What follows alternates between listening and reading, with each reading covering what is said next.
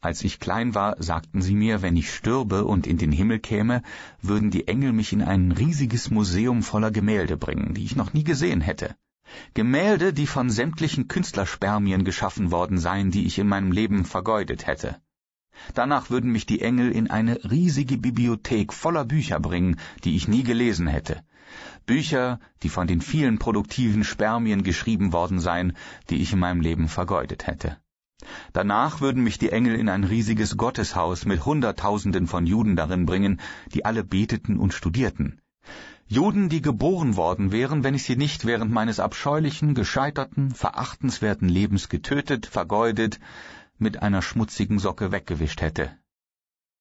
In jedem Ejakulat sind ungefähr 50 Millionen Spermien. Das macht für jedes Mal Wichsen rund neun Holocausts. Ich kam gerade in die Pubertät, vielmehr die Pubertät kam über mich, und ich beging durchschnittlich drei bis viermal täglich einen Genozid. Sie sagten mir, wenn ich stürbe und ich in den Himmel käme, würde ich bei lebendigem Leib in gewaltigen Fässern gekocht, die voll mit dem Sperma wären, das ich in meinem Leben vergeudet hätte.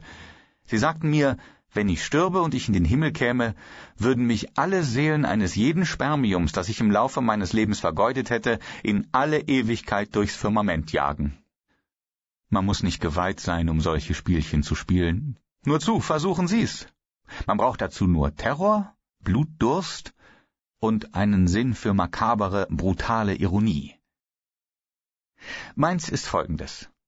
Ich befürchte, dass Gott alle gesunden, perfekten, talentierten Spermien in die frühen Ejakulate eines Mannes steckt, als der einstige Belohnung für den Mann, der seinen abscheulichen Animus so gut beherrscht hat, und dass im Laufe der Jahre, in denen er wieder und wieder ejakuliert, und wieder und wieder und wieder, die Qualität der Spermien absackt, wenn er dann ich ist, ist nur noch Ausschuss übrig.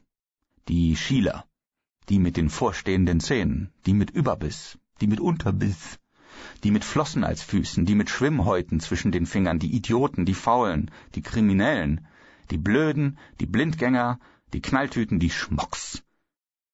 Das wäre ja so typisch Gott.